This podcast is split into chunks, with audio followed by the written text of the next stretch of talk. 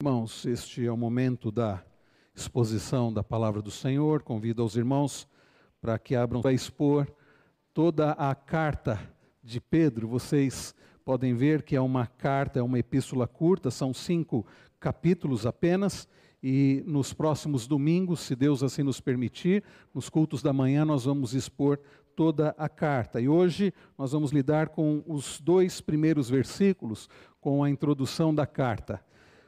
Preste atenção, a leitura da palavra do Senhor é a palavra de Deus para a nossa vida. Nos diz assim: Pedro, apóstolo de Jesus Cristo, aos eleitos que são forasteiros da diáspora, no Ponto, na Galácia, na Capadócia, na Ásia e na Bitínia, eleitos segundo a presciência de Deus Pai, em santificação do Espírito, para a obediência e a aspersão do sangue de Jesus Cristo.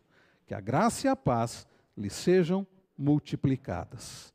Vamos orar mais uma vez. Pai Celestial, pedimos-te que agora o Senhor eh, fale conosco através da tua palavra, que a exposição da tua palavra seja uma exposição fiel e que o Senhor nos ajude a sermos bons ouvintes e também praticantes da tua palavra. Nós precisamos das tuas santas instruções, como povo do Senhor, precisamos do encorajamento, do ânimo que vem do Senhor das admoestações, das correções do Senhor. Por isso, faça isso através da tua palavra, que é inspirada, que é inerrante, que é suficiente, que é eficiente. Tudo isso através do teu Santo Espírito, que em nós habita. Pedimos-te essas bênçãos em nome do nosso Senhor e Salvador Jesus Cristo. Amém. Eu não sei se você é da época em que nos correspondíamos através de cartas. Eu não sei se as crianças sabem o que é isso, cartas. Já viram, crianças, um, um envelope que tem um selo na frente, tem o nome do destinatário. Atrás tem o nome do remetente, tem CEP e tudo mais. Ainda hoje há o costume de cartas, mas pouco usado para uh, relacionamentos. Nos dias de hoje, cartas são mais comuns trazendo boletos, né? cobranças, também propagandas, também propagandas. Mas como era antigamente, hoje em dia quase ninguém, eu não sei se alguém ainda se corresponde, em algumas regiões certamente ainda há esse tipo de comunicação de relacionamentos através de cartas, mas antigamente era muito comum. Era comum, eu não vou perguntar aqui para que ninguém acabe entregando a idade, mas era comum casais se corresponderem por carta. Né? Alguns aqui eu acho que passaram por isso. Então, a mocinha que recebia a carta né, do namorado, do noivo, e ficava toda empolgada, enquanto a carta não chegava, era uma ansiedade, uma expectativa. Era o rapaz que recebia a carta da namorada, da noiva, e às vezes a carta vinha perfumada. Eu e a Cris não pegamos essa época, né? já, já nos comunicamos através de, de, de telefone, de celular, mas antigamente era muito comum. Né?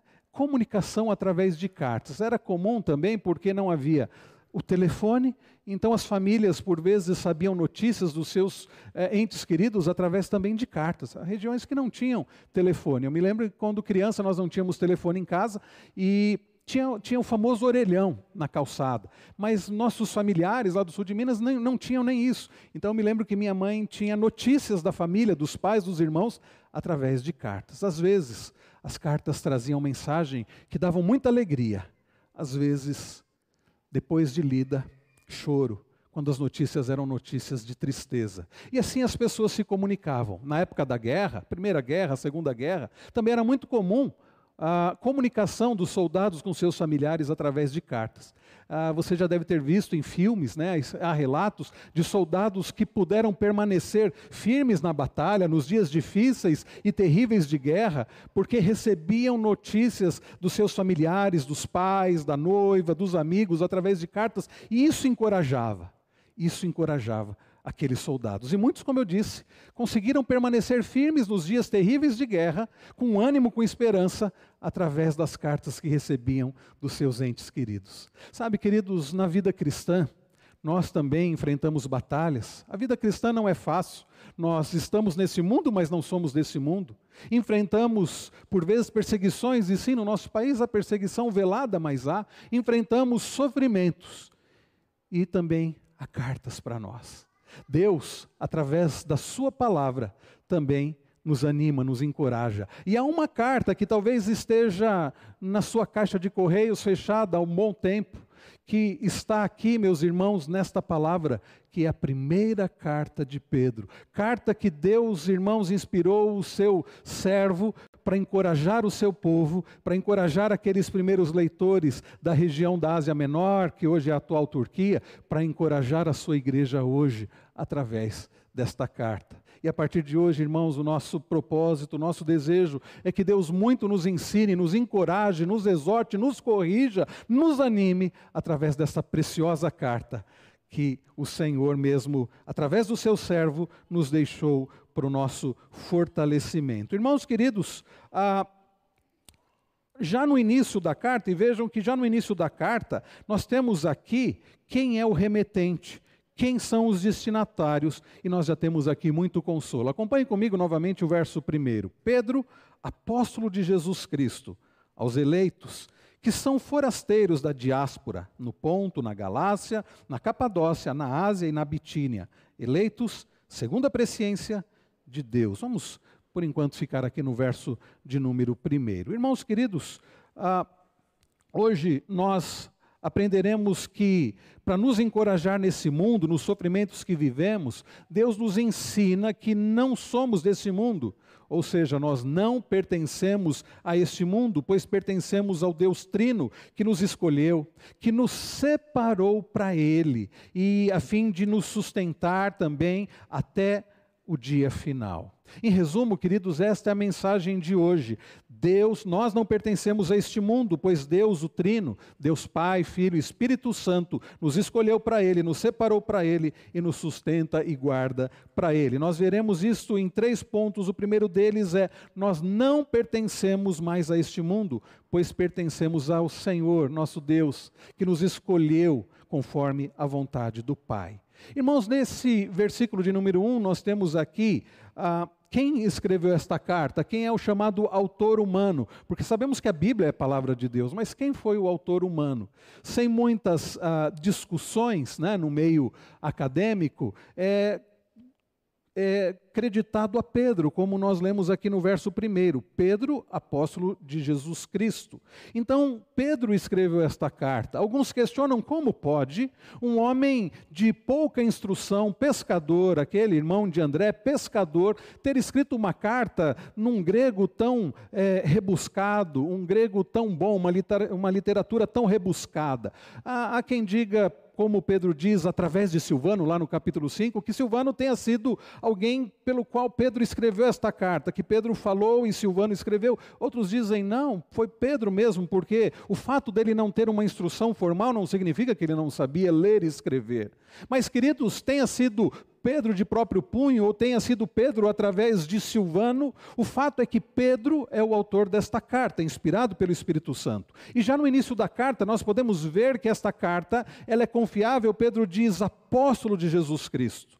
Quem escreveu esta carta foi alguém que andou com Jesus, alguém que recebeu autoridade apostólica. E nós não cremos que existam apóstolos nos dias de hoje, nós cremos que o ministério apostólico terminou, se findou com a, o falecimento do último apóstolo daquele grupo, daqueles que andaram com Jesus, e fora aqueles que andaram com Jesus, Paulo, que mesmo se denominava um apóstolo fora de tempo, mas que também teve uma experiência com Cristo, que também revelou coisas a ele. Então, Pedro Pedro, queridos, tinha autoridade apostólica, e é nessa autoridade apostólica que aquele homem escreveu. Pedro, que foi líder da igreja de Jerusalém, e provavelmente em Roma, estava em Roma. A data aproximada desta carta é 63 depois de Cristo. Nós cremos nessa data porque Nero começa uma grande perseguição aos cristãos em 64 no meio de 64, junho e julho, Nero põe fogo em Roma, e no final, e a partir de outubro, Nero começa uma perseguição ferrenha aos cristãos.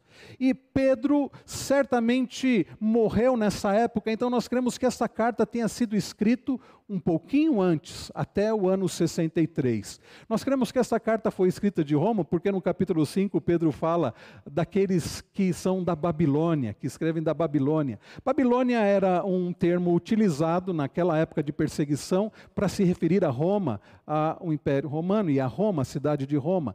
E, queridos, esta carta teve como destinatário cristãos e nós cremos que uh, judeus e gentios convertidos ao cristianismo, tanto gente que era da religião judaica e foi convertido ao evangelho do nosso Senhor Jesus, quanto pessoas que não eram judeus e foram convertidos ao Senhor Jesus. Aqui o texto diz: aos eleitos que são forasteiros da diáspora, do, no Ponto, na Galácia, na Capadócia, na Ásia e na Bitínia gente que foi escolhida por Deus e que eles estavam dispersos. Né? Aqui a Bíblia usa, Pedro usa a palavra forasteiros. O que é um forasteiro? É alguém que não está na sua própria terra. É alguém que habita numa terra, numa pátria que não é a sua. E queridos, as pessoas que estavam nessas regiões, Pedro cita cinco regiões que faziam parte da Ásia Menor que é a atual Turquia, região que Paulo não havia evangelizado. Paulo, a, presença de Paulo, o evangelismo de Paulo foi mais no sul da Ásia. Então o norte, o centro, o leste, o oeste, foi Pedro para quem Pedro escreveu esta carta para aqueles cristãos. Gente, como eu disse, que ah, não estava na sua própria terra judeus que não estavam na Palestina e eram forasteiros naquela região da Ásia Menor, mas mesmo aqueles eh, gentios, aqueles do paganismo que foram convertidos ao cristianismo, que estavam na sua terra natal, mas que já não pertenciam à sua terra natal. Por que, que Pedro então usa essa palavra forasteiros da diáspora, forasteiros da dispersão? Porque, queridos, não é que simplesmente eles não haviam nascido naquele lugar, mas porque escolhidos por Deus, separados pelo Espírito Santo, eles não faziam mais parte deste mundo.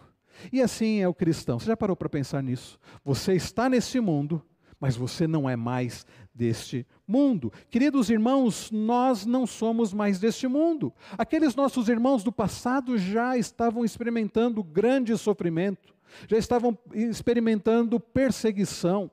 Nós talvez não saibamos o que é isso, as crianças aqui não, não sabem o que é isso, nós mesmos, adolescentes, jovens adultos, não experimentamos isso, mas irmãos nossos, por exemplo, de outras, em outras regiões do nosso planeta, irmãos nossos no Oriente Médio, na Coreia do Norte, em outras regiões, inclusive na América do Sul, enfrentam perseguição, porque pertencem a Cristo, porque amam a Cristo.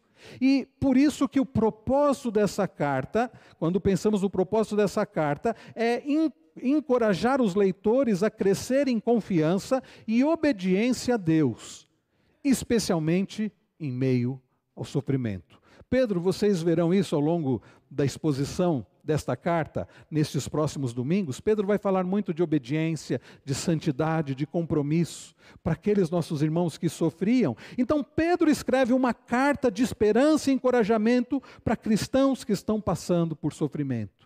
Irmãos, graças a Deus nós não enfrentamos os mesmos sofrimentos que aqueles cristãos da, dos dias de Pedro, da diáspora, e não enfrentamos as mesmas perseguições que irmãos nossos, os nossos dias em outros locais do nosso planeta. Mas, como eu disse, nós enfrentamos uma perseguição ainda que velada.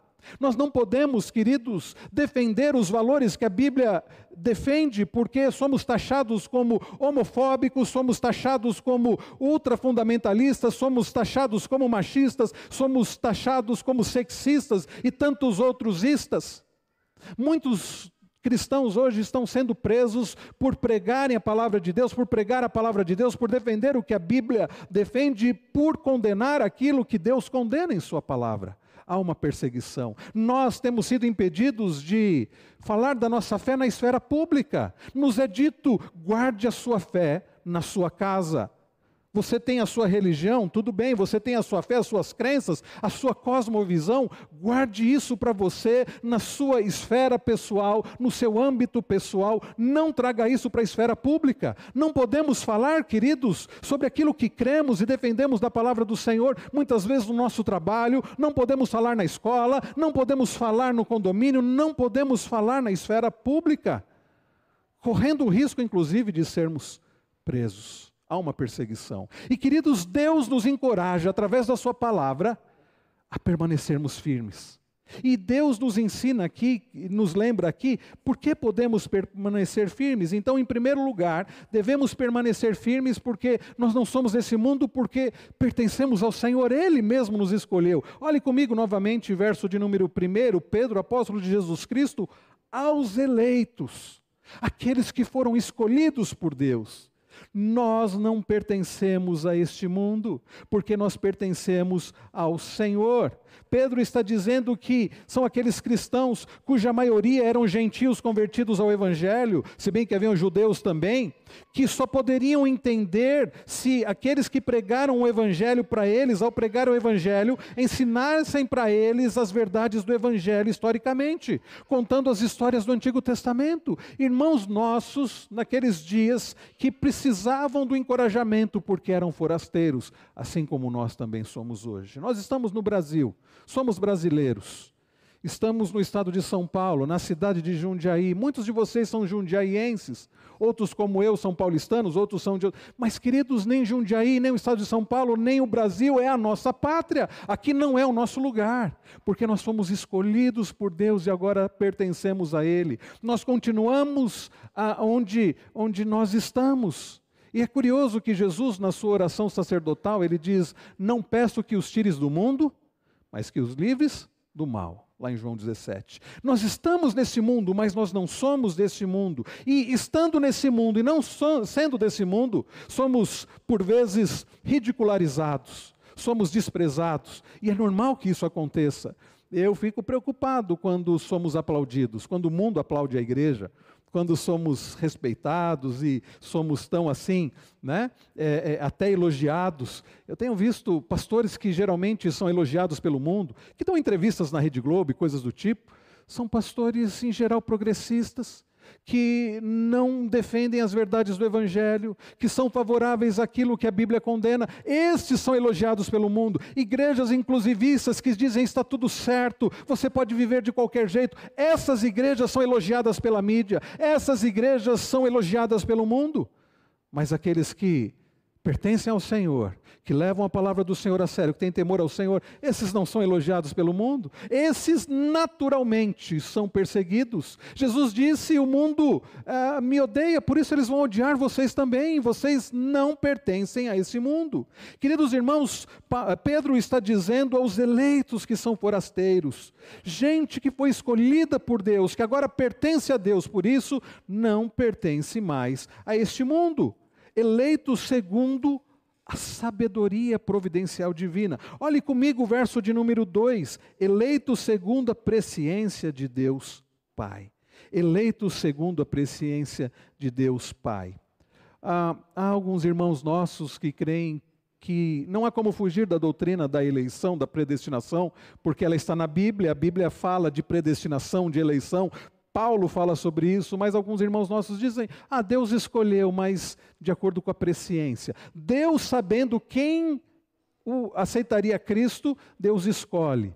Não, meus irmãos, Deus escolhe pela sua soberana vontade. Como o homem que está morto nos delitos e pecados pode a, a, desejar a Deus, nós precisamos primeiro ser escolhidos por Deus, recebermos vida. Paulo trabalha isso em Efésios 2, para que possamos responder com fé. Pela graça sois salvos mediante a fé, isso não vem de vós, é dom de Deus. Então, o que Pedro está dizendo, eleitos é, segundo a presciência de Deus Pai? A ideia aqui de presciência, e muitos comentaristas bíblicos dizem isso, é a ideia de algo ah, ah, anterior. Deus, na eternidade, nos escolheu.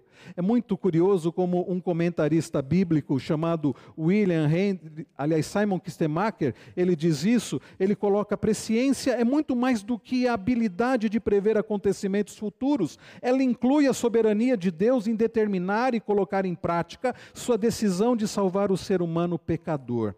Presciência aqui, meus irmãos, não significa que Deus anteviu que o aceitaríamos, que o amaríamos, não. Senão ninguém seria salvo. Presciência significa que na eternidade Deus nos amou. Vocês sabiam disso? Já pararam para pensar nisso? Ao participar da ceia do Senhor, precisamos nos lembrar disso. Nós vamos participar da ceia do Senhor não porque nós o amamos primeiro, não porque nós abrimos o nosso coração para dar uma chance para Jesus, não porque nós resolvemos aceitar a Jesus fazendo uso do, uso do nosso livre-arbítrio, nada disso. Nós, queridos, podemos hoje participar da mesa do Senhor, podemos chamar ao Senhor de nosso Pai, somos dele, porque Ele nos escolheu antes da fundação do mundo. O apóstolo Paulo fala sobre isso, não somente Pedro. Então, queridos, eleitos segundo a presciência, eleitos na eternidade, eleitos porque Deus quis nos escolher, Deus nos amou antes mesmo de nos criar. Isso não é maravilhoso? Isso não é encorajador? Nós enfrentamos dificuldades neste mundo, não somos desse mundo, somos ridicularizados, sofremos por vezes perseguição. Somos por vezes até tolhidos de expressarmos a nossa fé na esfera pública. Mas lembremos-nos, nós não somos desse mundo, nós pertencemos àquele que nos amou na eternidade, naquele que nos escolheu, apesar de não merecermos. E então podemos ver aqui eleitos segundo a sabedoria providencial de Deus. Eu acho interessante a forma como a nova versão transformadora traduziu esse texto. Diz: Deus o Pai os conhecia de antemão e os escolheu. Sim, Deus nos conhecia de antemão. Porque foi Ele quem nos criou, e Ele nos criou conforme Ele quis, e Ele já nos amou antes de nos criar. Você, se você está em Cristo, você é um escolhido de Deus, não porque você merece, não porque você o amou, mas porque Ele o amou na eternidade. E talvez você pergunte: como eu sei? Como eu posso saber se eu sou escolhido de Deus? Bom, se você ama Deus, significa que Ele o amou primeiro. Se você vive em santificação, em temor a Deus, significa que Ele te deu vida. E por isso você é um escolhido de Deus. Eu não sei se alguém que não é eleito tem essa preocupação. Ah, será que eu sou um escolhido de Deus? Eu não sei. Eu creio que quem tem temor, quem tem essa preocupação, é porque de fato pertence ao Senhor. Queridos, aprendemos em primeiro lugar: nós não somos desse mundo nós ah, não pertencemos a esse mundo. E o Senhor nos encoraja, nos lembrando que nós pertencemos a Ele, porque Ele nos escolheu, e isso Ele fez antes de nos criar, antes da fundação do mundo. Irmãos, o texto continua e nós aprendemos que, em segundo lugar, nós que não somos desse mundo, podemos, queridos, ter verdadeira é, esperança e conforto, porque nós não pertencemos mais a esse mundo, pois pertencemos a Deus, escolhidos pelo Pai que, em segundo lugar, nos separou para Ele pelo Espírito Santo. Olhe comigo a continuação do verso 2. Em santificação do Espírito, eleito segundo a presciência de Deus, em santificação do Espírito. Irmãos queridos, foi pela obra santificadora do Espírito Santo. Deus nos escolheu, o Pai nos escolheu. Vejam aí como a salvação é pelas obras, não do ser humano. Pelas obras de quem? Da Trindade. O Pai escolheu. O Espírito Santo é quem separa, é quem santifica. O Espírito Santo, irmãos, é quem toca no coração dos escolhidos, dos eleitos. O Espírito Santo, meus irmãos, é que nos dá vida, que nos dá fé, que nos faz crer, que inclina o nosso coração para amar ao Senhor. Então, queridos, é pelo Espírito Santo que nós somos separados. Foi pela obra separadora do Espírito. Há um corte nós somos cortados desse mundo, não no sentido de retirados deste mundo, mas consagrados.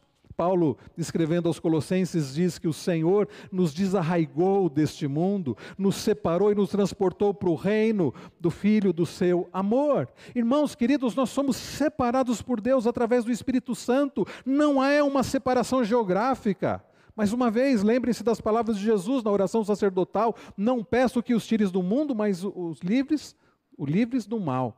Irmãos, nós estamos nesse mundo, mas fomos separados por Deus, separados para não mais andarmos como andávamos antes, para não vivermos como os demais vivem, mas agora em novidade de vida. O apóstolo Paulo trabalha muito isso. Nós agora nos revestindo do novo homem, somos uma nova criatura. Aquele que furtava, não furte mais. Aquele que mentia, fale agora a verdade. Trabalhando com honestidade, servindo ao Senhor, não vivendo para nós mesmos, mas agora vivendo para o nosso Deus. Somos separados. E Jesus, então, e nós vimos isso domingos, alguns domingos atrás, na série do Sermão do Monte, Jesus, então, agora ele nos diz que nós somos sal da terra e luz do mundo. Nós somos, queridos, santificados, separados, não para ficarmos isolados do mundo, mas para sermos diferentes do mundo e fazermos diferença neste mundo caído, nesse mundo quebrado, como representantes visíveis do Deus invisível. Há uma separação né, da mente, há uma separação do coração, há uma santificação. Irmãos, essa é uma separação, uma santificação do coração. Começa aqui dentro e vai fazer diferença exteriormente. Davi entendeu isso. Davi foi um homem que Deus usou, é verdade, mas um momento da sua vida, como nós vimos ah, domingo passado, domingo retrasado, nós falamos também, ele pecou contra Deus e ele então faz uma oração no Salmo 51. Ele pede a Deus: cria em mim, ó Deus, um coração puro. É isso que Davi está pedindo uma separação do coração, uma santificação do coração, da mente. Queridos, é isso que Deus faz em nós, uma separação, uma santificação. A pergunta é: vocês foram eleitos, vocês que são forasteiros espalhados, vocês são eleitos de Deus? Essa carta é para você? Bom, você precisa refletir no seu coração. Porque se você pertence ao Senhor, você foi separado, não mais para viver para você mesmo, mas para viver para Ele. O apóstolo Paulo, escrevendo aos Filipenses, capítulo 1, verso 21, diz: Porquanto para mim o viver é Cristo e o morrer é lucro. Em outra passagem, Paulo diz: Porque se vivemos para o Senhor, vivemos, se morremos para o Senhor, morremos, quer pois vivamos ou morramos, somos do Senhor. Se você é um escolhido de Deus, você foi escolhido para viver para Ele. E é por isso que os nossos catecismos ah, nos ensinam isso, a nossa confissão de fé de Westminster e os nossos catecismos, que nós fomos criados por Deus e para Ele. O fim principal do homem é glorificar a Deus e ter prazer nele para todo o sempre. Terceiro, queridos, e último lugar, nós não pertencemos a esse mundo. Fomos escolhidos pelo Pai, separados pelo Espírito Santo. Mas vejam que, em terceiro lugar, nós fomos destinados à obediência e à aspersão do sangue de Jesus. É a eleição para a obediência e a aspersão do sangue de Jesus. Olhe comigo o final do verso de número 2. Em santificação do Espírito, vejam, para a obediência e a aspersão do sangue de Jesus Cristo. Para a obediência e a aspersão do sangue de Jesus Cristo. Ah, eu não obedeço para ser salvo, eu obedeço porque eu fui salvo. O Pai nos escolheu, nos amou antes da fundação do mundo e nos escolheu. O Espírito Santo, então, nos dá vida, regenera o nosso coração, para que agora possamos viver para Ele. E então aqui Pedro diz que é para a obediência e a aspersão do sangue de Jesus. Queridos, nós somos peregrinos, nós somos estrangeiros nesta terra. Esta terra não é nossa. Crianças, vocês estão entendendo? Nós vivemos aqui, mas nós somos do Senhor. Nós estamos aqui apenas de passagem, não se esqueçam disso, crianças. Isso serve para os adolescentes, para os jovens, para nós adultos. Nós estamos neste mundo, Deus nos tirou, nos tirou desse povo, uh, aliás, não nos tirou desse povo, mas nos tirou deste lugar. Não nos tirou desse lugar, não nos tirou desse povo, não nos tirou desse lugar, mas nos tirou de sermos como os demais. Nós não fomos tirados desse povo, nós não fomos tirados desse lugar, mas nós fomos santificados para agora vivermos conforme a vontade do Senhor, obedecendo não ao mundo, mas a Deus. E a pergunta é: nós vamos conseguir? É possível isso? É possível viver uma vida agradável a Deus? Nós somos suficientemente capazes? Sabe qual é a resposta? A resposta é não. Nós, por nós mesmos, nós não somos capazes. Mas quando nós nos lembramos, conforme Pedro diz aqui, que nós somos chamados para obediência, para, confiram comigo novamente, para obediência e aspersão do sangue de Jesus Cristo. É curioso que Pedro não para no obediência. Ele continua, ele fala da aspersão do sangue de Jesus. Queridos, por que que Pedro está dizendo isso? Porque aqui nos faz pensar, nos faz lembrar de algo muito precioso. Aqui, irmãos queridos, nos faz lembrar que Jesus Cristo, ele entregou o seu corpo e derramou o seu sangue em favor do seu povo, em favor dos eleitos. A expressão que Pedro usa aqui, quando ele diz para obediência e aspersão do sangue de Jesus Cristo, nos remete, irmãos, ao Antigo Testamento. Nos remete, por exemplo, quando Deus vai libertar o seu povo do Egito. Ele dá uma ordem, no mínimo inusitada, parece que estranha a Moisés, para que na décima praga, quando o anjo da morte passaria sobre o Egito, o povo de Deus deveria pegar um animal, um animal sem defeito, imolar aquele animal, pegar o sangue daquele animal, aspergir nos umbrais das portas. E por mais estranha que tivesse sido essa ordem, o povo obedeceu, o povo creu e o povo obedeceu. E o sangue daquele, daqueles animais foi a marca, fazendo com que o anjo do Senhor, ao passar sobre o Egito, não entrasse na casa onde havia o sangue do cordeiro. E então os primogênitos foram preservados e o povo de Deus foi liberto do Egito. E Deus deu uma ordem para o povo através de Moisés: todos os anos vocês deverão se lembrar participando do Pessá, da Páscoa. Todos os anos vocês vão imolar um animal, vocês vão uh, preparar a carne assim, assim, assim, com ervas assim, assim, assim, com a roupa de viagem, e vocês vão também fazer isso todos os anos como um memorial. Com mais do que isso,